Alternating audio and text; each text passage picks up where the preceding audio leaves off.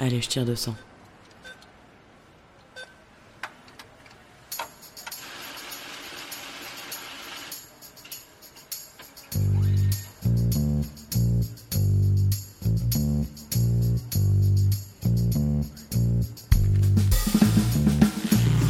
Fric, thune, Pognon. oseille, La moula. risby, Salaire. Honoraire. Prime. Pension de retraite. Livret A. héritage, Assurance vie. Impôt. Déduction. Investir. Bitcoin. Crédit. Intérêt. SCPI, Plan d'épargne action. PER. Travailler, se marier, se paxer, ou vivre en union libre, fonder une famille, épargner, acheter un appartement ou une maison. Autant d'étapes de la vie, mais aussi trop souvent d'occasions de s'appauvrir, voire de se faire avoir pour les femmes mal informées. Mais il n'est jamais trop tard pour se poser les bonnes questions sur sa situation financière et sur son patrimoine actuel ou à venir. Et tant qu'il en est encore temps, mettre en place des stratégies d'épargne et d'investissement pour éviter de se réveiller un jour complètement fauché, voire spolié. Bien sûr, l'argent concerne les hommes comme les femmes, mais dans ce podcast, nous avons posé un regard spécifique de femmes, de mères, de filles sur l'argent. On ne vous racontera pas pour la énième fois l'histoire de l'émancipation économique des femmes. Vous avez déjà lu partout que les femmes ont attendu 1965 pour avoir le droit d'avoir un chéquier à leur nom. En revanche, si ce que vous raconte votre banquier vous paraît obscur ou complexe, ce podcast est fait pour vous. On ne vous conseillera jamais d'acheter tel ou tel produit financier. On ne vous promettra pas non plus que vous pourrez prendre votre retraite à 35 ans fortune faite, mais nous vous aiderons à peser le pour et le contre avant de prendre une décision qui engage vos sous. Je suis Corinne Goldberger, journaliste. Tous les 15 jours, avec Thierry Oyon, auteur de Les filles osons parler d'argent, nous répondons avec pédagogie et sans tabou aux questions que se posent les femmes de toute génération sur leur argent, avec nos expertes et nos experts. Comme le dit souvent Thierry, pensez d'abord à votre peau. Alors maintenant qu'on s'est dit tout ça, parlons cash les filles. Combien tu gagnes? Qui pose facilement ce genre de questions au début d'une rencontre amoureuse, et même quand la relation commence à durer? On le sait, parler d'argent au sein du couple, du couple hétéro, n'est pas si facile. L'autre peut croire qu'on est intéressé, avide, bassement matérialiste. Parler d'argent au début d'un couple, c'est pas très romantique. Ça peut casser l'ambiance. Mais arrive un moment où il faut bien parler gros sous. De l'argent du loyer ou du futur crédit de la maison, euh, des dépenses pour le quotidien, pour les enfants. Qui paye quoi pour faire tourner la baraque? Pour financer les vacances? Compte commun ou pas? Pas facile de mettre la question sur la table. On nous a tellement suriné que quand on aime, on ne compte pas. Il faudra aussi se demander qui décide des stratégies d'épargne et de placement dans le couple Qui contrôle les dépenses de la famille et comment Les deux ou un seul? Et qu'est-ce qui se passe dans le couple quand le fonctionnement du couple désavantage l'un des deux sur le plan financier, patrimonial? Qu'est-ce qui se passe dans le couple quand l'un des deux, c'est souvent la femme, est dépendant de l'autre sur le plan financier, même quand elle travaille? Quelles sont les conséquences de ce déséquilibre sur la relation de couple, sur son intimité? Pour parler du rôle de l'argent dans le couple, nous recevons Margot Théroux, sexologue clinicienne engagée dans la lutte contre les violences économiques. Bonjour Margot Bonjour Corinne. et Thierry d'ailleurs. Bonjour Margot, bonjour Corinne. Bonjour Thierry. Et merci d'être avec nous. Alors, avant de vous poser nos questions, puisque vous êtes engagé dans les violences économi- économiques, pardon, euh, vous pourriez nous dire précisément qu'est-ce que vous appelez les violences économiques? Alors, les violences économiques, ça fait partie des six violences que l'on connaît et dont on recense en France. Euh, alors, pour de tête, il y a les violences physiques, les violences psychiques, les violences verbales, les violences administratives.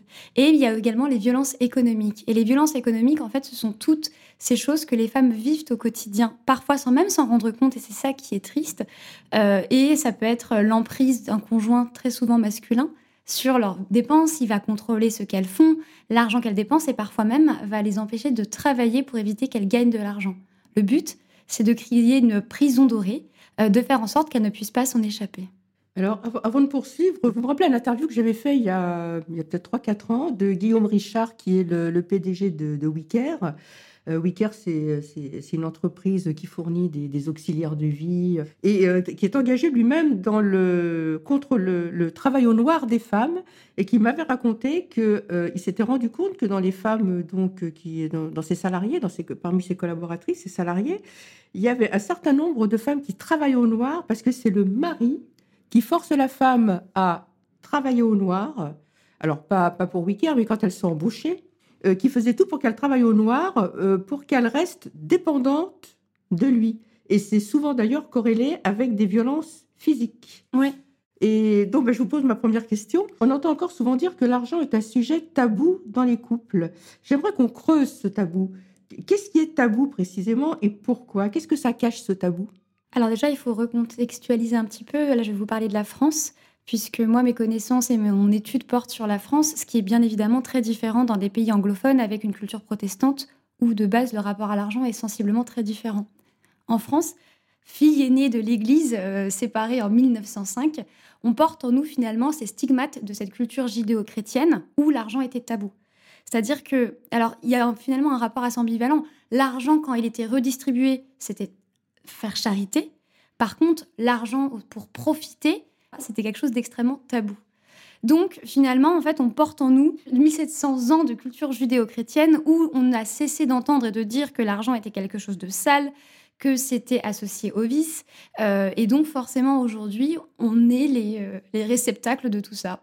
Qu'est-ce qui se passe lors de la formation du couple pendant cette phase de séduction?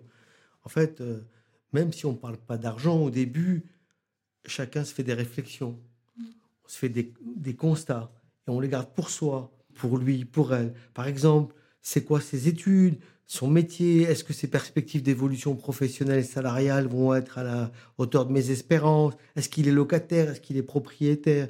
Et puis, c'est toujours les mêmes qui paient le resto, le cinéma. Et est-ce que depuis le début, on partage ou pas? Ou alors, chacun paye à son tour, et puis il y a la famille de l'autre, Mm. il y a un futur patrimoine qui attend, il y a celui qui est obligé d'aider ses parents. Et tout ça, c'est des sujets qu'on aborde rarement au début. Et Est-ce qu'il faudrait Est-ce qu'il y a une trame à mettre en place? Euh, Qu'est-ce que vous pensez de ça? Effectivement, en fait, ce dont vous parlez, c'est ce qu'on nomme, nous, en sexologie, le contrat implicite. C'est-à-dire, ce sont toutes ces petites choses qui vont créer les bases du couple. euh, qui invite au resto, quand on sort, quels sont les endroits qu'on fréquente, etc. Et ce qui est intéressant, c'est qu'au début d'une relation, on ne veut pas trop perdre la face par rapport à son ou sa partenaire. Euh, donc, euh, si c'est des endroits qui sont trop chers, pas assez chers, qui, ont, qui sont des endroits où on a l'habitude de fréquenter, au contraire, des choses qui sont très étranges à nous, à ce qu'on a l'habitude de faire. Et euh, généralement, la question de l'argent vient quand? Euh, Lorsque le couple devient couple au sens de l'INSEE, c'est-à-dire lorsque le couple va vivre ensemble. Et un couple au sens de l'INSEE, c'est des personnes qui vivent de façon ininterrompue pendant six mois. Mmh. Voilà. Et donc, il faudrait d'ores et déjà parler de la question de l'argent. Alors, peut-être pas au début de la relation, parce qu'effectivement, c'est peut-être un peu trop tôt au bout du troisième rendez-vous. euh, au fait, Alors, moi, je suis euh, cadre, je gagne tant, euh, et toi ah, voilà. ça, ça peut en effrayer certains, certaines, en se disant Mon Dieu, euh, on, a- on est sur quelqu'un qui est très tourné sur l'argent. Ou américain Parce que euh, Pour Oui. no- Mais pour notre culture, les Américains ont pour notre culture, tabou. c'est même presque inélégant. Ah, mais exactement, bah, ça revient à ce qu'on disait tout à l'heure, la ça. question du tabou et l'héritage de notre culture judéo-chrétienne, ouais, tout à fait. Alors qu'aux États-Unis, euh, c'est une question qu'on pose comme qu'est-ce que tu as mangé Donc, effectivement, il faudrait, à partir du moment où le couple devient couple au sens de l'INSEE, qu'il y ait une conversation sérieuse autour des dépenses, du temps passé, et en fait, finalement, toutes ces petites choses du quotidien dont on prend même plus la peine de regarder après. Mhm. Alors, je, je pensais encore au, au début de la relation, là, en Oui. vous écoutant. Et quand on est dans la période un peu de, de drague, de, de- de séduction, euh, mais qu'on est au chômage, voire en fin de droit, pour les femmes comme pour les hommes, c'est compliqué. Euh, j'avais exploré cette situation dans une enquête Marie-Claire où j'avais pris la, mesure de, l'humiliation aussi bien pour les hommes, mais que pour les femmes aussi d'ailleurs, hein. parce que bah, on, ne peut pas inviter au restaurant, on peut pas partager, euh, on n'ose pas dire euh, tu veux vraiment aller dîner là, c'est c'est pas un peu cher, non T'as vu le t'as vu le prix Donc est-ce que vous voyez des femmes qui souffrent de cette situation, qu'elles soient elles au chômage ou que ce soit le nouvel homme de, de leur vie est au chômage en fait, n'a pas de revenus Est-ce que vous voyez des femmes qui euh, et courtes euh, qui mettent fin à, à- à la relation à cause du chômage? Alors, euh, non, je ne rencontre pas des femmes euh, dans consultation. C'est Par contre, il y a des statistiques qui sont euh, faites tous les 15 ans sur les, sur les pratiques et les sexualités en France, qui s'appelle Études et genre et pratiques de la sexualité en France, Ah oui. par, euh, par euh, Bajos et Boson, qui démontre que euh, l'impact du chômage chez les hommes et chez les femmes dans la qualité érotique est très différente. Un homme qui est au chômage aura une chance sur trois d'avoir des baisses de désir. Mhm. Et c'est intéressant à le savoir. Oui. Là où chez les femmes, ce qui va provoquer des baisses de désir, c'est plus du sur- une surcharge au travail. Oui. Ça, par contre, je vois en consultation. Les femmes qui sont débordées au travail, clairement, le désir et leur vie érotique et intime se placent en dernière de leur to-do. Et euh, par contre, effectivement, chez les hommes, c'est vrai que ça a des conséquences directes sur leur qualité de, la vie, de leur vie érotique. Pourquoi? Parce que depuis, euh, bien que cette loi ait été abrogée en 1970, par rapport à l'idée d'un chef de famille, aujourd'hui encore des hommes, et même dans la tradition, dans la famille, dans la culture, on pense que c'est l'homme qui doit tout porter. Et donc, à partir du moment où il ne remplit pas son rôle de chef de famille, dans les couples hétérosexuels, j'entends, il y a tout qui s'effondre, sa virilité y compris. Et donc, quel est le meilleur endroit de l'expression de la virilité? L'érection et la baisse de désir. D'accord. Donc c'est un problème de- d'atteinte de- d'atteinte euh, à sa virilité, Ouais, à son identité d'homme. à son identité. Parce d'homme. que, enfin, Mhm. encore une fois, c'est. euh, Enfin, je veux dire, il n'y a pas de. Le fautif, c'est la société C'est- finalement. C'est oui, les constructions, euh, c'est le monde dans lequel on est. Donc, alors, quand on s'installe pour vivre ensemble, il y a souvent des déséquilibres qui s'installent parce que personne n'ose aborder frontalement la question des revenus, du partage, des dépenses. Donc, on a parlé du- de ce tabou qui persiste, mais la question, c'est pourquoi est-il si difficile de changer ses habitudes et de briser ces tabous? En fait, pourquoi? C'est plus facile de dire on baise que partageons équitablement les charges parce que c'est moi qui paye toutes les dépenses quotidiennes, bref. Pourquoi l'argent dans ce couple est-il encore plus tabou finalement que le sexe? C'est hyper intéressant ce que vous dites parce que faites l'exercice autour de vous. Euh, demandez aux personnes euh, la nature et les pratiques de leur rapport sexuel. Elles sont beaucoup plus à l'aise pour vous répondre que si vous leur demandez combien elles gagnent. C'est vrai. donc, euh, donc, véritablement, voilà. Je sens des têtes qui acquiescent et je ne dirais pas qui. Euh, encore une test auprès de vos amis. voilà, c'est un- non, non, mais c'est- vrai. C'est-à-dire qu'aujourd'hui, c'est hyper tabou. Et il y a une phrase que j'aime bien dire euh, en consultation, euh, c'est que pour moi, l'argent, dans, les discussions difficiles dans le couple, c'est la plus facile des conversations difficiles. En fait, c'est-à-dire que l'argent est là. euh, et en fait, il sera là à l'emménagement du couple, mais à toutes les étapes. S'il y a un enfant, bah, il va falloir discuter. Est-ce qu'on fait un conjoint pour l'enfant ou pas? Quand on prend en charge Ensuite, il va y avoir les écoles, l'éducation. Et s'il n'y a pas d'enfant, on achète ensemble ou pas? Il y a aussi le sujet de monsieur qui prend en main ses ambitions et qui demande à madame de décélérer pour pouvoir continuer à monter. Ah oui, non, mais ça, c'est dramatique. En plus, aujourd'hui, euh, il y a encore un homme sur six qui pense que, euh, les, selon le rapport du, du HCE, donc du Haut Conseil à l'égalité homme-femme, que c'est seules les femmes peuvent s'arrêter de travailler pour prendre en charge Pas leur... les hommes. Voilà, comme si c'était quelque chose de inné. Euh, non. Alors, puisque on parle de ça et qu'on ouvre un peu cette conversation, Ouais. dans ma pratique, j'incite les couples à faire ce que j'appelle le rendez-vous patrimonial annuel.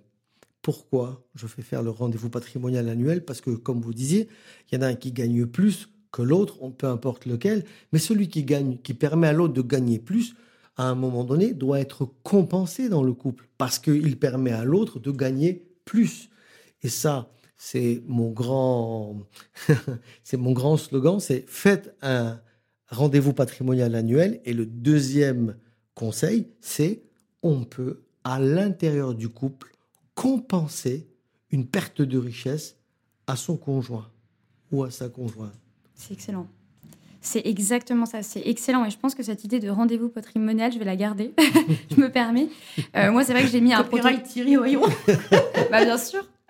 Moi, j'ai développé un protocole entre guillemets en, en quatre étapes. hein. Euh, le premier, c'est euh, déjà de dédramatiser avec cette phrase l'argent est la plus facile des conversations difficiles. Oui. J'ai mon beau-père qui dit que l'argent est un très, un très bon serviteur et un très mauvais maître. Je pense qu'on devrait toutes l'avoir C'est en tête. intéressant. Ouais. Ouais. Euh, le deuxième, c'est alors analyser son héritage financier, mais financier émotionnel, dans le sens où analyser son rapport à l'argent. Euh, parce qu'on vient toutes et tous de familles Oui, de famille. très différentes. Mhm. Et quand bien même on vient de la même classe sociale, le rapport à l'argent est très différent parce qu'il y a des familles qui se sont faites tout seules, d'autres qui ont hérité, euh, d'autres qui ont des biens, d'autres qui sont partis de zéro. Et donc euh, ça, ça m'est arrivé très souvent effectivement d'avoir des couples, même classe sociale dans les faits, mais des histoires patrimoniales et du coup un rapport à l'argent très différent.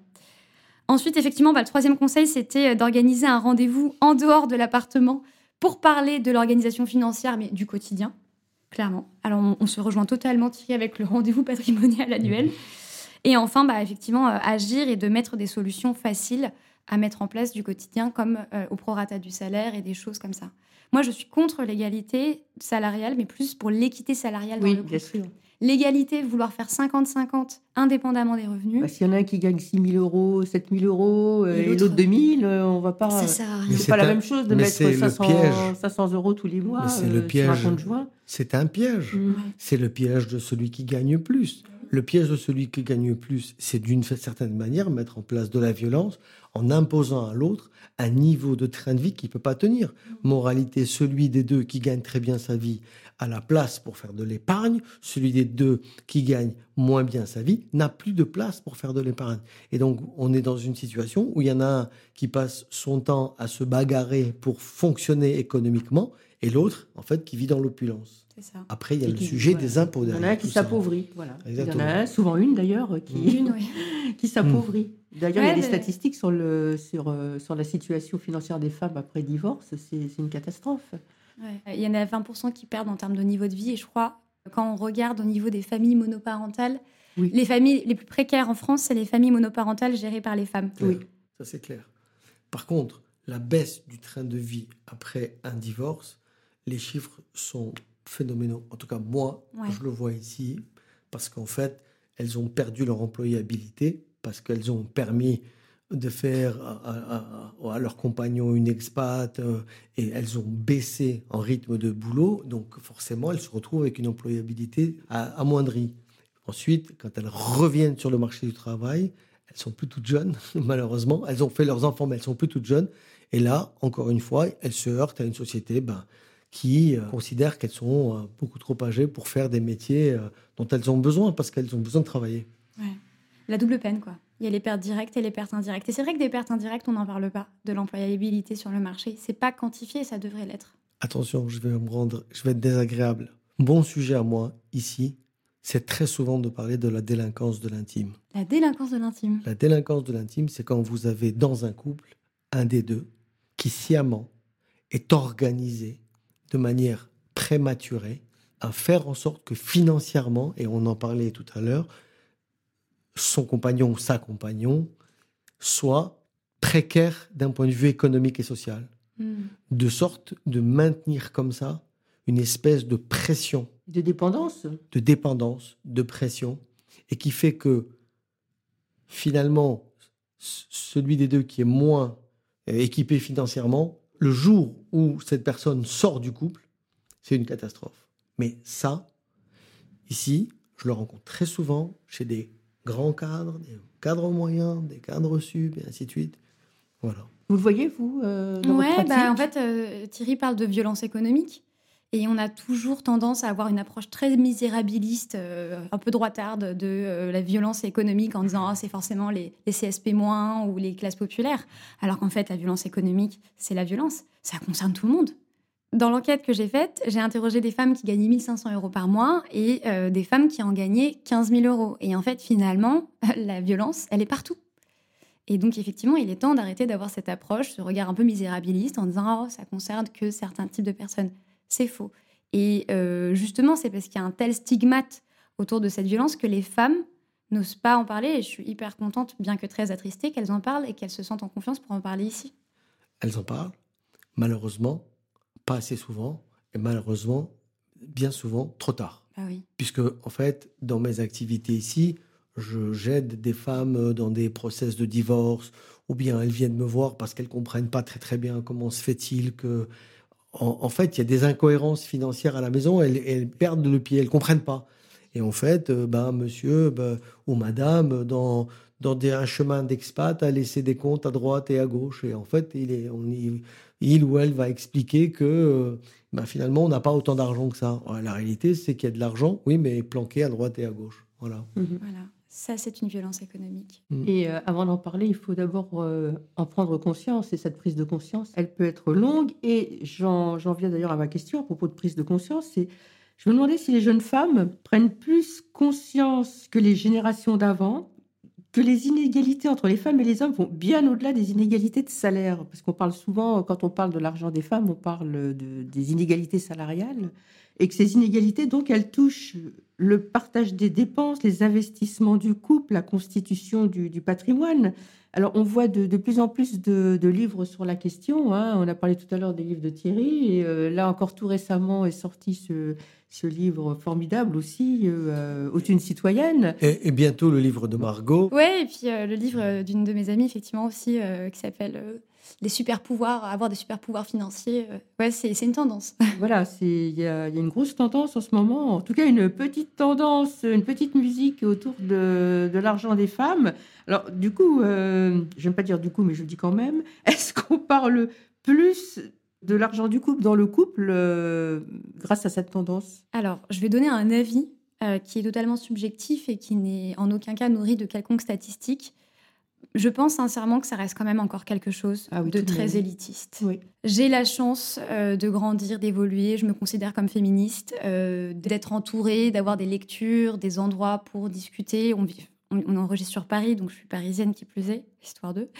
Et euh, je pense encore une fois que c'est quelque chose qui est très élitiste, euh, dans le sens où il y a une réflexion, il faut quand même déjà s'intéresser à la question des inégalités femmes-hommes, donc avoir un tout petit peu un pied dans ce qu'on appelle le féminisme, hein, c'est vraiment euh, purement œuvrer pour l'égalité entre les hommes et les femmes. Ensuite, il faut prolonger la réflexion et s'intéresser au patrimoine, patrimoine qui pendant très longtemps, et même l'argent, a été quelque chose qui était exclusivement masculin. Mmh. Donc, les livres comme euh, ceux de Thierry, ceux de Héloïse Boll et d'Insaf, ceux de Hélène Gerby et ceux de Lucille Quillet qui a sorti euh, oui, euh, l'année dernière le, le, prix à payer et Lucille Peytavine qui a sorti, elle, Le coût de la virilité, sont des livres qui sont nécessaires. Et, et l'avantage des livres, c'est qu'ils sont nationaux et tout le monde peut y accéder. Mais faut-il encore avoir l'envie et de faire ce premier pas d'y aller? Et quand j'entends encore parfois parler enfin, sur cette notion du chef de famille, je me dis qu'il y a encore du travail. Donc j'ai l'impression que les choses avancent très doucement, que c'est peut-être un microcosme. Je ne sais pas ce que vous en pensez, Thierry. Alors moi, la semaine dernière, ouais. je reçois une dame très très bien éduquée, qui est une patronne d'un département d'une société de services et qui fait des chiffres extraordinaires, à qui je pose la question, parce qu'elle elle, elle arrive chez nous, mais combien gagnez-vous? Ben, Je ne sais pas. Ah, très bien. bon, la maison que vous avez achetée, combien? On a, ben, je sais pas. Combien gagne votre mari? Bon, alors ça, je sais encore moins. Et finalement, on, donc, je lui ai demandé, je lui ai écrit un mail avec des questions. Je lui ai dit, voilà, répondez-moi ça, ça, ça, ça, ça. On parle ici d'une dame de 45 ans. Et donc, quand vous dites qu'il y a de la littérature, qu'il y a un, un mouvement, il y a des journaux qui parlent des femmes, d'argent, je continue à dire malheureusement qu'il y a encore trop de femmes qui ne sont absolument pas concernées par ça. Alors on pourrait dire ah oui, mais si elle travaillait pas, on pourrait dire ah c'est un alibi parce qu'elle travaille pas donc elle a elle a pas de flux économique. Ben non. Aujourd'hui, on remarque qu'il y a des ouais. femmes qui travaillent, qui ont des responsabilités économiques et sociales dans des entreprises où je présume qu'elles doivent tomber des tableurs Excel sur les provisions de vente et ainsi de suite, les marges et ainsi de suite, mais qui, quand arrive le moment de parler de leurs finances personnelles, comment on peut dire, il y a une espèce de... On peut pas, pas dire qu'il y a un rejet, il y a une espèce de... De, de distance. Une distance, il y a une distance. Voilà, il y a, en fait, il y a Parce une espèce de déconnexion. De Parce que c'est le mari qui s'occupe de tout Parce que dans le cas de cette dame, elle a un mari qui gagne un tiers de moins qu'elle et qui est propriétaire de la maison de à 60% et elle à 40%. Mm -hmm. Ah ben oui, bonne grimace. Je grimace, oui. et ben voilà.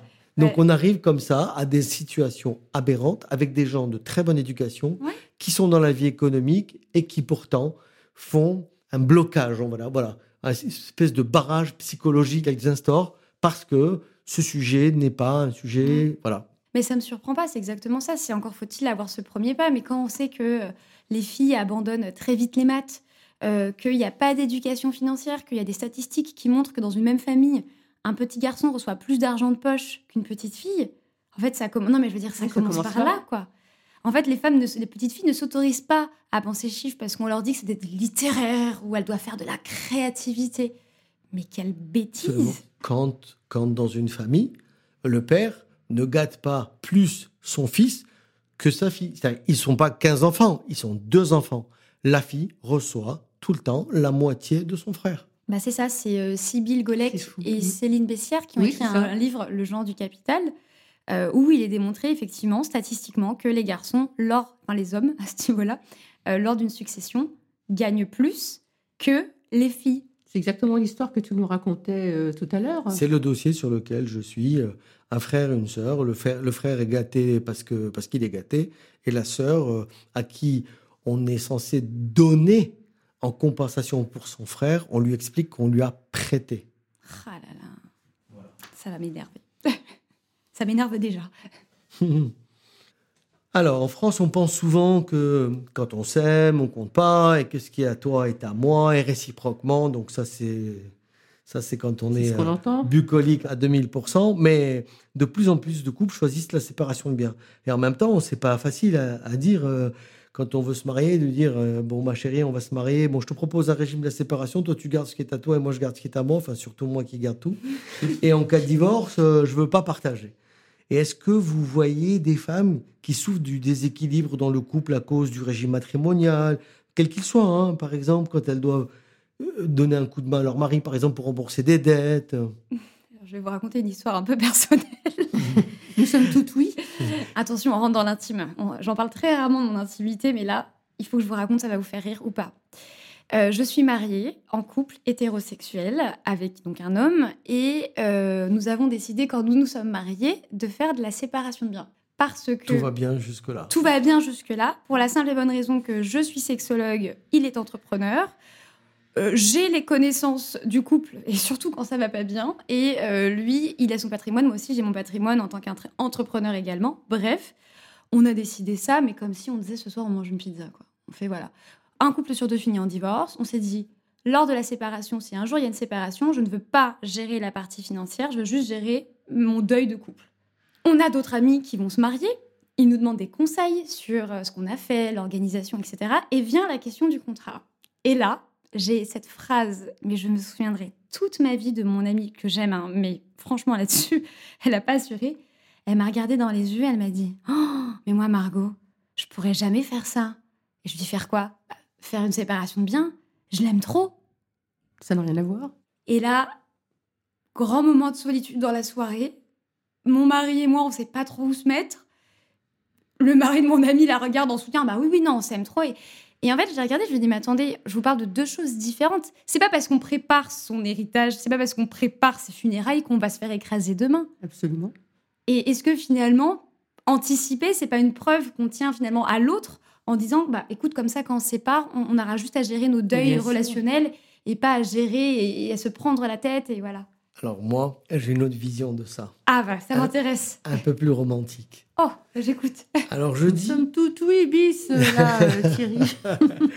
moi, moi, je dis, c'est bien de faire un contrat de séparation de biens, mais alors il faut créer un troisième membre dans le patrimoine.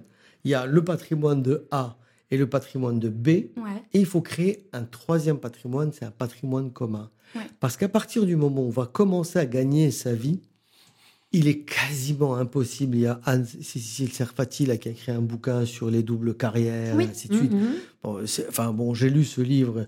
Pour moi, il est intéressant. Mais enfin, ces gens qui vivent avec des doubles carrières, c'est. bon, bref. Donc, euh, ce que je veux dire par là, c'est que rien n'empêche de faire un contrat de séparation de biens. Mais à partir du moment où on est marié, et le Mhm. premier jour où on est marié, alors on doit se concentrer à fabriquer un patrimoine commun. De sorte que dans ça, on va gérer les, un peu les inégalités. Parce que je prends un exemple. Vous Oui. avez une activité magnifiquement intellectuelle et peu rémunératrice, mais à côté de ça, vous participez à la vie, vous en- vous occupez de, la famille. D'un autre côté, votre mari a une entreprise qui est particulièrement rémunératrice, elle, euh, qui est beaucoup moins, euh, une activité beaucoup plus commerciale. Et donc, il est important qu'à partir de ce moment-là, au lieu d'enrichir, si vous voulez, le patrimoine de A et le patrimoine de B, ok, on vienne ici compenser pendant la durée du mariage le C. Hmm. Et on peut l'organiser de sorte euh, de le partager si on a à l'esprit des, Parisiens avec euh, et, des, statistiques de divorce en permanence. en des formations. Non, non, mais c'est totalement ce qu'on a fait. hein. Euh, On, a, acheté notre appartement à deux, et puis lui, il a fait ses investissements, moi, je fais les miens. Et puis finalement, ça rebondit. C'est marrant parce que, comme quoi, la, la gestion de patrimoine et le couple, c'est. c'est assez proche. En sexologie, et j'imagine que vous l'avez entendu aussi, hein, on dit que 1 plus 1, ça fait 3. Oui. Il y a l'identité de soi, l'identité de l'autre et l'identité du couple. Et ça rejoint totalement. L'identité du couple va être nourrie par Un les investissements. Plus 1 égale 3. Voilà, on est d'accord. c'est beau.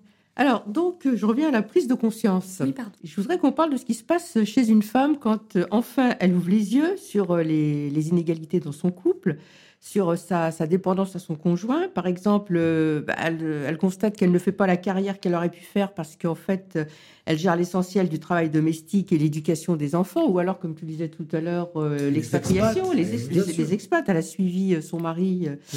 et elle n'a pas trouvé de boulot sur place, euh, ou alors elle, elle Elle n'a pas nourrit. le droit de travailler sur place. Et elle n'a pas le droit souvent, aussi de, travailler de toute façon, bien sûr. Mm. Ou alors euh, elle nourrit euh, de plus en plus un, un ressentiment secret parce qu'elle paye toutes les dépenses du quotidien, ce qui fait beaucoup, ce qui peut faire beaucoup quand il y a des enfants. Tandis que monsieur, ben, il paye le remboursement du crédit et pendant ce temps-là, pendant qu'elle s'appauvrit et qu'elle finit par, en- par s'en rendre compte, et ben, euh, monsieur se constitue un patrimoine. Alors je me demandais, et vous êtes sexologue, quelles sont les conséquences sous la couette de cette prise de conscience muette? Euh, les, les non-dits en matière d'argent sont-ils un puissant tu l'amour et tu désires? Euh, Vous avez un petit peu donné là, déjà un début de réponse euh, tout à l'heure, mais j'irai même plus loin. Est-ce que quand, par exemple, une femme gagne beaucoup moins que, que son mari, voire ne travaille pas, est-ce qu'elle se force à accepter un, un acte sexuel ou des actes sexuels parce que finalement, ben, c'est lui qui paye, euh, c'est lui qui gagne le plus? Et est-ce qu'il y a un sentiment euh, même de, de prostitution? Quand on se force à avoir des, des relations sexuelles euh, ben, parce que l'autre l'autre gagne plus, c'est lui qui fait bouillir la marmite Alors, je, je dirais pas prostitution, hein, c'est euh, C'est un peu dur. c'est dur. Euh, euh, par contre, il y a des statistiques, toujours les mêmes, en sexologie, qui ont été faites par le fameux livre dont je vous mentionnais tout à l'heure, hein, Enquête sur la sexualité en France, qui a une édition qui sort tous les 15 ans, donc la dernière date de 2008, donc on l'attend avec impatience, Oui, oui, euh, qui montre, chiffres. en fait, il y a des chiffres qui montrent que plus une femme est diplômée, et plus elle va s'autoriser à dire non dans Ah les oui, rapports sexuels. euh, Il y a quelque chose là. Ouais, ouais, ouais, c'est ce qu'on appelle en sexologie un biais de consentement. Donc, euh, son corps dit oui, euh, elle dit oui, mais il y a une espèce de forme de, de redevabilité inconsciente qui fait que. Je vais essayer de vous retrouver les, les- les statistiques. Est-ce Euh, Est-ce que vous pouvez me re- remedire ça? Parce que cette- ce sujet m'intéresse beaucoup. De redevabilité inconsciente, c'est Ouais. Ouais, ouais, ouais. Elles se sentent débitrices Elle se Elles sent. ont une dette. c'est une forme de soumission indirecte alors? Oui, tout à fait. Voilà, plus une femme va être diplômée et plus elle va s'autoriser à dire non. Petite statistique, 16,9% des femmes âgées entre 35 et 49 ans sans diplôme déclarent qu'il leur arrive souvent d'avoir des rapports sexuels sans en avoir envie. Mhm. Donc en gros, il y a deux femmes sur 10 qui ne sont pas diplômées qui ont des rapports sexuels non consentis. Et ce chiffre tombe à 7,4% pour les femmes qui ont un diplôme supérieur à Bac plus 2. Mhm. Et donc peut-être qu'elles sont diplômées et que sans doute euh, elles ont un meilleur de, de- de meilleurs revenus. En fait, c'est ça, c'est plus diplômé, plus autonome financièrement. Les femmes disposeraient ce qu'on appelle des capitaux sociaux pour négocier ce qui se joue dans les rapports sexuels. Le, le problème, c'est que inconsciemment, il y a cette idée que les femmes euh, doivent répondre à leur devoir conjugal qui n'existe plus sur le plan légal. Euh, apparemment, il existerait encore. ouais, euh, c'est en plus train de se battre. Mhm. Ouais, ils sont en train- Mais voilà, il existe sur le plan inconscient. Et donc, en fait, les femmes qui sont diplômées, qui ont un bagage académique de niveau supérieur, ça leur permet d'avoir plus de pouvoir et donc de se sentir plus libre de refuser un, un acte sexuel. C'est de la redevabilité sexuelle. De la redevabilité sexuelle. Ouais. C'est le, ça va être- je sens que ça va être le, le mot de la soirée là, qui, qui nous aura marqué. Non, mais il y a, il y a- il y a aussi, il y a aussi euh, ce- cette notion de pouvoir dans le couple, par la- euh, indirectement par l'argent. quoi. Mhm. Donc, euh, je, suis, je suis la machine à sous de- du couple, et par conséquent, euh, j'impose un peu mes règles et mes lois, et par conséquent, je fais ce qu'on dit avec mon argent, et par conséquent, j'établis les règles, et par conséquent, ben, je, je prends pour moi la meilleure part, et je te laisse pour toi, comment dirais-je, une espèce de budget de gestion quotidienne, quoi. Un de poche. espèce, ouais, ouais, un argent de poche, voilà. Une espèce de sous-budget. Ouais, c'est ça. Bah, pendant très longtemps, euh, le salaire des femmes était considéré, même euh, dans les médias, euh, quand on, est re- on regarde dans les archives de l'INA, comme un salaire d'appoint. Oui, ah, cette expression, le salaire d'appoint. Le salaire Il d'appoint. y, avait ouais. une, il y avait une expression qui disait quand ma femme arrête de travailler, finalement, euh, ça revient au même que quand je paye, pas des- je paye moins d'impôts. aussi. Ça, Il y, avait, il y avait des expressions comme ça qui étaient terribles. Que, que, que- bon, bref. C'est dramatique. On entend bien les camions là. euh, si on, on voit qu'on est euh, en, en plein cœur de Paris et du 11e arrondissement. Alors, je voudrais maintenant qu'on parle, puisqu'on parle de, de- ces. On a beaucoup parlé des, des hommes, parce qu'on a, on a, Ouais. on a fait la différence. Mais maintenant, je voudrais qu'on parle euh, des femmes qui gagnent plus euh, que leur mari. Et en fait, et, dans ma vie professionnelle, j'en ai rencontré énormément. Voilà. Ouais. Elles représentent un quart des, cas, des, des femmes en couple, selon une étude INSEE. Je suis pas d'accord là-dessus. Je pense qu'aujourd'hui, dans les femmes qui sont diplômées, probablement, il y a un bon 45-50% des femmes qui gagnent plus que leur mari. On a souvent entendu parler des hommes qui supportent pas que leur femme gagne plus qu'eux, que c'est dévirilisant, enfin un vrai cliché. Vous, Margot, euh, qu'est-ce que vous constatez? Comment se passe la vie amoureuse et sexuelle des couples dans lesquels madame gagne plus d'argent? Et après, moi, je vous, je vous parlerai d'un des aspects de ces couples-là extraordinaires. Ah, une, ah, une- étude en vrai. je, je, je- je rebondis sur, sur la question de Thierry parce que la, la- la- la question pour moi c'est est-ce que c'est celle ou celui qui gagne le plus qui a le pouvoir? Et donc est-ce que c'est la femme qui a le pouvoir si elle gagne, euh, qui a le pouvoir dans le couple, dans le couple hétéro? Non, pas du tout. C'est ça le truc extraordinaire. Elles gagnent plus que leurs hommes et elles créent un espèce de levier pour mettre en valeur leurs hommes. Et elles ne se comportent pas comme si elles gagnaient plus que leurs hommes, puisqu'en général, dans les exemples que j'ai vus et vécus, elles arrivent avec leur belle rémunération, elles les posent sur la table, elles demandent à leur homme de les aider à gérer ça. Parce qu'elles, elles ont encore la charge mentale de la maison. Parce qu'il ne faut pas l'oublier, elles, cette charge mentale. Par conséquent, dans les exemples que j'ai vus, elles demandaient à leurs hommes de les aider. Lui, dans les exemples que j'ai, bien sûr, allait acheter la grosse voiture pour aller au ski. Et après, il disait, bon, le reste, bah, ça m'intéresse pas. C'est ton argent, après tout, tu t'en occupes. Voilà. Margot, qu'est-ce que vous constatez euh, dans, dans ces couples où la femme euh, gagne plus que euh, son conjoint? Alors, euh, ça tombe bien puisque c'était l'objet de ma recherche sur le plan érotique et sur le. Alors, je vais. euh, globalement, je suis encore en train de travailler dessus, mais euh, ce que je peux vous dire, c'est que j'ai interrogé une quarantaine de couples ou d'ex-couples, et dans deux tiers des cas, ça s'est mal fini. La Ah oui relation s'est terminée. Oui. Et en fait, il y a plusieurs expressions. Il y a de, de cette, de ce mal-être dans le couple, il y a des. Il va y avoir un climat de violence qui peut s'instaurer, il va y avoir du mal-être, il peut y avoir des baisses de désir, il va y avoir pas mal de choses. Mais euh, là où je rejoins euh, totalement Thierry sur un point, c'est notamment dans l'idée que euh, les femmes qui gagnent plus, pour préserver l'image de leur mari, vont avoir tendance à en faire plus à la maison, histoire de pas trop les heurter dans dans le cliché stéréotypé de l'homme. Pour que monsieur euh, garde sa virilité Exactement. En fait, la virilité, c'est important que je la redéfinisse ici. La virilité, c'est une expression de la masculinité, expression la plus connue malheureusement, qui se compose du pouvoir, de l'argent et, et du sexe. Donc, vu qu'on est sur un triptyque, quand on retire l'argent, il reste le pouvoir et le sexe. Donc, qu'est-ce que va faire la femme? Bah, soit elle va essayer de nourrir la sensation de pouvoir chez l'homme en en faisant toujours plus à la maison, alors que lui, en fait, finalement, euh, il bosse moins, forcément, il fait moins d'horaires, mais pour autant, il va pas toucher une seule fois le linge qui traîne dans la, dans la panière. Ou alors, il va y avoir des hommes pour qui ça va influencer directement leur sexualité ou qui vont contrebalancer ce pouvoir par plus de violence. Mais c'est terrible ce que vous nous dites parce qu'on n'en sort pas. Non. non, vraiment, c'est triste. C'est triste. Et finalement, les seules fois où ça se passe bien, c'est quand il y a une forme d'éducation féministe. C'est-à-dire où finalement, l'homme s'est construit sur autre chose que cette virilité, où il- son identité ne se, ne se constitue pas uniquement dans ce rôle de chef de famille. Et ça peut être euh, voilà sur je sais pas sa sensibilité, son art, le sport, enfin sur tout un tas de choses, mais pas sur ce triptyque de pouvoir, sexe, argent. Ah, donc là, vous nous, vous nous redonnez euh, de l'espoir, là. euh, à chercher du côté des nouvelles générations, d'ailleurs, peut-être. Mais pas que, hein, Pas que. euh, pas que. Non, hein, bon, bah, la preuve, Thierry, qui a écrit des livres sur le- Ouais, ouais. l'argent des femmes. Non, non, mais mo- moi, ce que je veux ajouter par rapport à ce Ouais.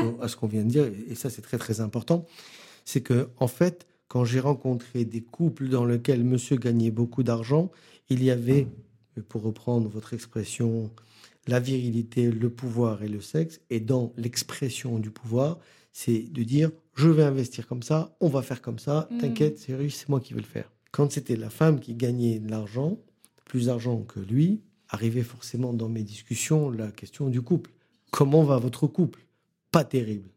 Bon, alors donc, c'est quand même vous qui amenez tout cet argent. Est-ce que vous voulez investir avec votre mari ou est-ce que vous voulez investir toute seule? 100% des cas, les femmes ont répondu avec mon mari. Alors que dans des situations de couple qui fonctionnent bien, qui sont récents, quand si jamais je laisse la porte ouverte d'un millimètre à un mec qui peut me dire je voudrais investir seul parce que c'est mon argent, je suis foutu. Si j'ai pas bloqué la porte, je suis foutu. Il va aborder cette question. Et il va aborder cette question d'autant plus que Et il va investir seul. il, pas il va investir seul. Il a le désir, le souhait, le pouvoir de le faire. Après, c'est un peu mon job par ma sensibilité, parce que je ne refuse ce genre de situation. Mais si jamais je laisse faire, c'est sûr qu'il investit seul. J'ai une de mes amies qui euh, fait des conférences en, entreprise sur le leader- le leadership et l'audace, qui s'appelle Laura Le Sueur, et qui, euh, dans le cadre, je l'ai interrogée, et qui me dit exactement ce que vous me dites, c'est-à-dire, euh, ok, elle gagne plus, mais ensuite, encore faut-il qu'elle s'autorise à assumer, euh, comme on dit, un grand pouvoir implique de ran- grandes responsabilités.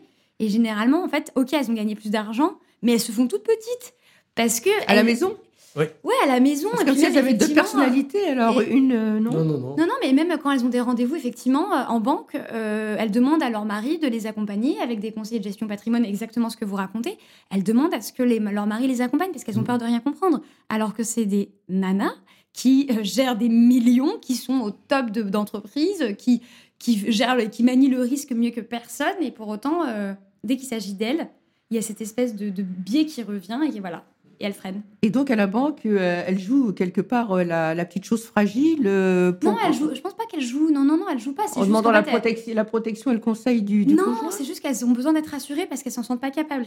Ah oui, elles ne se sentent pas capables, pas légitimes. Moi, je parle, moi, j'en- moi j'ai entendu ici dans ce cabinet Ouais. parler de maltraitance.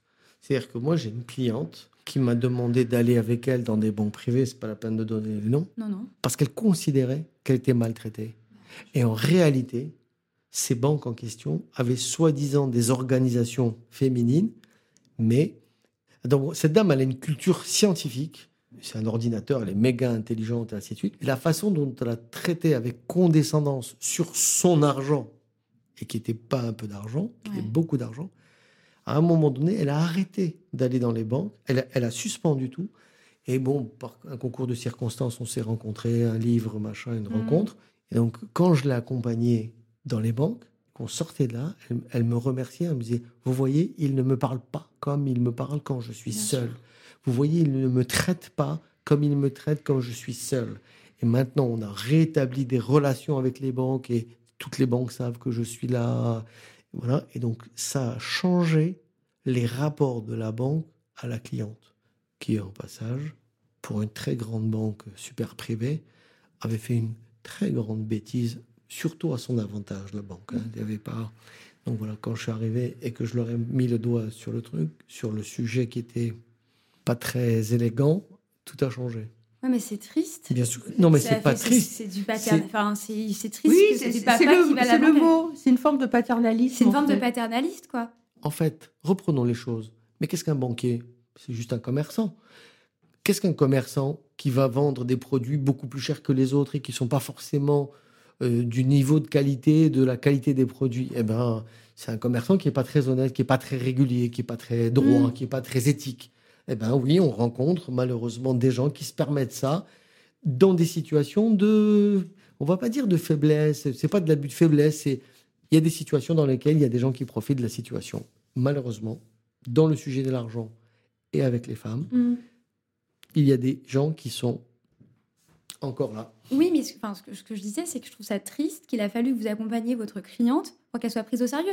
Mais ce que vous racontez, euh, même sans tomber dans les hautes sphères, hein, au quotidien, hein, euh, je vais à la banque, euh, je vais à la banque toute seule.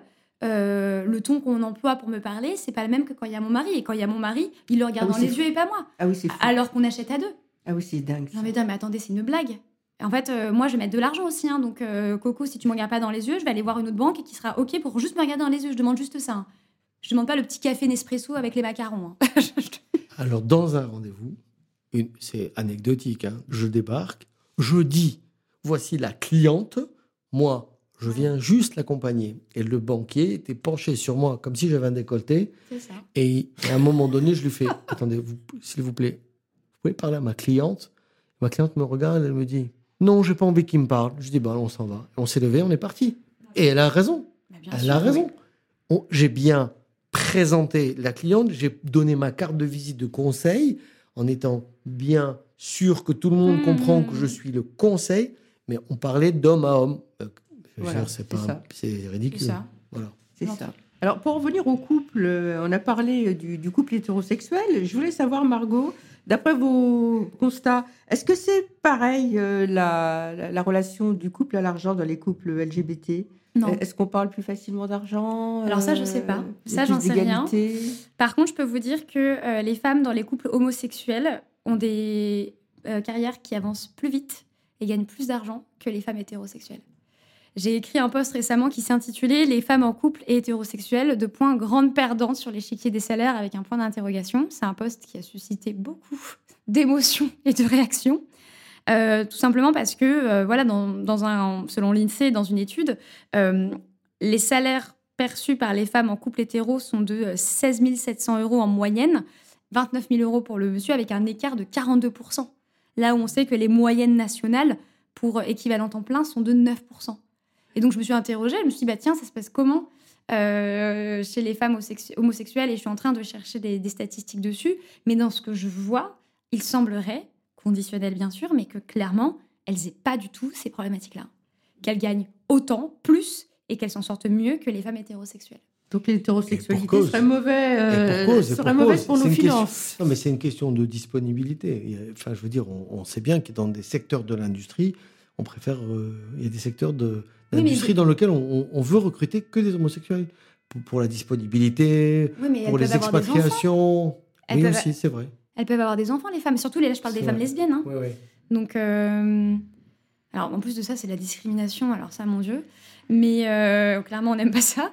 Mais surtout que là, on parle de deux femmes. Donc, euh, il y avait une étude américaine qui disait que le premier plafond de verre des femmes, c'était surtout leur couple hétéro. Je trouve ça génial. Alors, toutes célibataires, euh, toutes lesbiennes, pour être sûre d'avoir à peu près euh, un peu d'équité euh, dans, dans- dans son couple, Ah, franchement, ouais. franchement, euh, ça interroge, ça interpelle. hein. bah, Ouais, ça fait peur, statistiquement, euh, Oui, ça fait peur. Quand on voit le- la reproduction des modèles, le poids du patriarcat, les violences économiques, euh, qui, comme vous l'avez dit tout à l'heure, je vais rebondir un peu dessus, mais euh, la violence, dans une violence faite, enfin une violence physique faite aux femmes, dans 20% des cas, il y a de la violence économique. Oui, c'est corrélé. C'est corrélé. Donc en fait, euh, bon, euh, je veux dire, autant être seul, quitter vos mecs et euh, rester seul, quoi. Êtes c'est un appel à la révolution. Bon, alors, voilà, après l'appel à la révolution euh, de notre amie Margot, je voulais juste qu'on parle des, des- des- des couples dans lesquels les revenus étaient similaires. Ah oui. Comment ça se passe euh, sous la couette pour les couples qui ont des, des revenus à peu près identiques euh, et qui, à un moment donné, euh, divergent ou convergent euh, parce qu'il y en a un qui a reçu un héritage et l'autre pas d'héritage. Finalement, économiquement, il y, en a, il y en a un qui décroche quoi, par rapport à l'autre. Un couple de jeunes profs, par exemple. Ou entre euh, autres. enfin, voilà. Entre autres, Moi, j'ai euh, rencontré une éditrice. chose au, au dé- Alors, oui, j'ai rencontré ma première, la première, ma première expérience d'une éditrice. En fait, ils étaient paxés, ils avaient à peu près les mêmes revenus, Ok. tout allait bien, jusqu'au jour où il hérite. Elle va chez le notaire avec lui, elle dit Je suis ma compagne, on la met dehors. On lui dit Non, madame, vous êtes la compagne. Ici, il y a que les femmes mariées qui sont là, hop, on la met dehors. Et puis après, lui, il vient, il lui dit Bon, alors pour l'ISF, on partage comment? Elle lui dit Mais non, l'ISF, c'est ton patrimoine et c'est pas le mien. Et bon, le couple après, c'est. Ouais, effectivement, euh, dans les couples, euh, dans les couples euh, pour qui c'est une situation changeante, c'est très compliqué parce que, comme je vous disais tout à l'heure, on parle de contrat implicite. Alors là, pour le coup, c'est un contrat explicite. Mais quand il y a une, bascule de revenus qui va influencer le- les revenus du couple dans un sens comme dans un autre, effectivement, ça vient, euh, voilà, ça perturbe tout le monde, ça vient remettre les cartes sur table. Donc là, effectivement, j'imagine que sur le plan de la sexualité, ce ne sont que des suppositions, c'est très complexe. Après, dans les couples qui gagnent la même chose, ben, j'ai envie de vous dire, c'est c'est comme tout le monde, quoi. Il y a des hauts, il y a des bas. euh, il y a des fois où ça, ça s'envoie en l'air gaiement et d'autres un peu moins, et c'est ok. Enfin, c'est la vie. Alors, je voulais qu'on parle de, des familles recomposées. Oui. J'ai le sentiment que c'est encore plus compliqué. Vous me direz si euh, je me trompe ou pas. hein. Euh, J'ai l'impression que c'est encore plus compliqué de parler d'argent dans les couples, euh, euh, pour les femmes, dans, dans le couple recomposé, dans la famille recomposée. Euh, parfois parce que le, le, con- le- conjoint ou le concubin a une partie de, de ses revenus ben, qui part en pension alimentaire, voire en prestations compensatoires. Il peut avoir des crédits euh, toujours en cours qui datent de son premier couple, des dettes. Il y a aussi des enfants d'un premier mariage qui euh, peuvent voir leur, euh, leur belle-mère comme une profiteuse. Et puis, euh, en cas de décès, bah, ils lui feront euh, peut-être pas de cadeaux. Il y a l'ombre de la première épouse qui, en cas de décès, a, euh, souvent a plus de droits que, que la nouvelle conjointe, euh, surtout quand le, deuxième couple est en union libre ou paxé sans testament.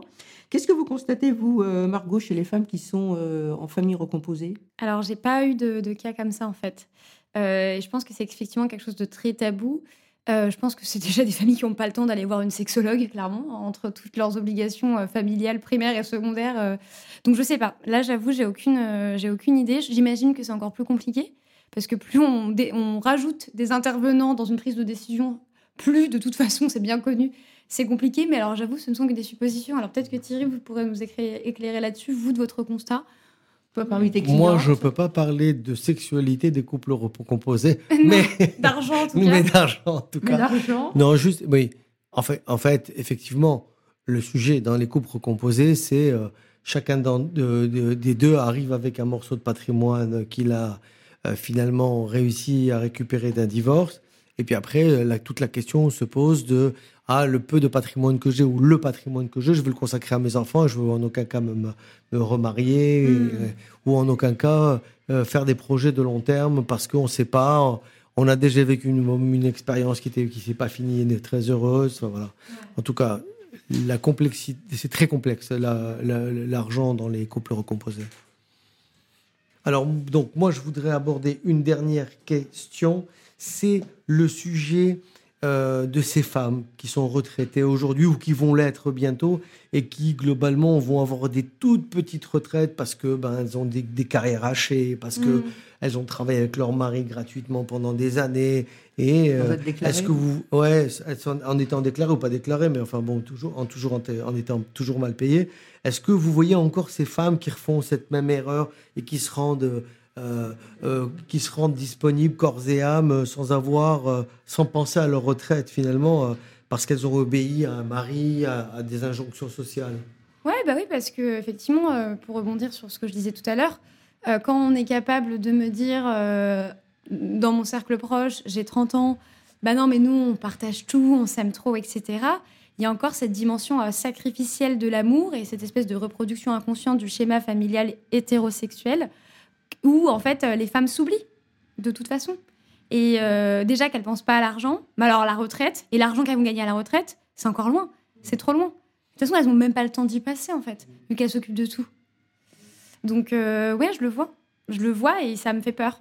C'est cette notion de les femmes s'oublient ok qu'il faut qui, sur laquelle il faut insister. C'est vrai parce que moi je les vois quand elles arrivent ici elles, des femmes très intelligentes qui ont organisé des carrières pour des grands consultants des grands Ouais. patrons.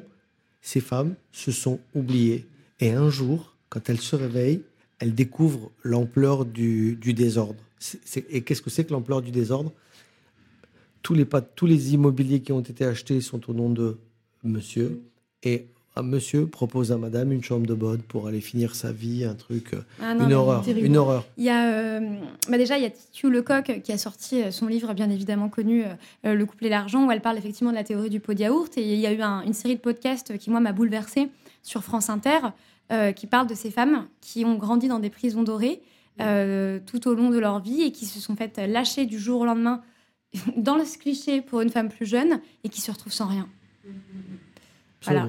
Vous nous rappelez peut-être euh, rapidement ce que c'est que la théorie du pot de yaourt? Euh, la théorie du pot de yaourt, c'est euh, Titu Lecoq qui en parle et qui dit qu'en fait, euh, le couple, pour un espèce de pseudo-équilibre financier, euh, lui va prendre en charge les frais fixes, euh, donc le paiement de, bah, de, l'appartement, de Les la maison. investissements. Voilà, les investissements.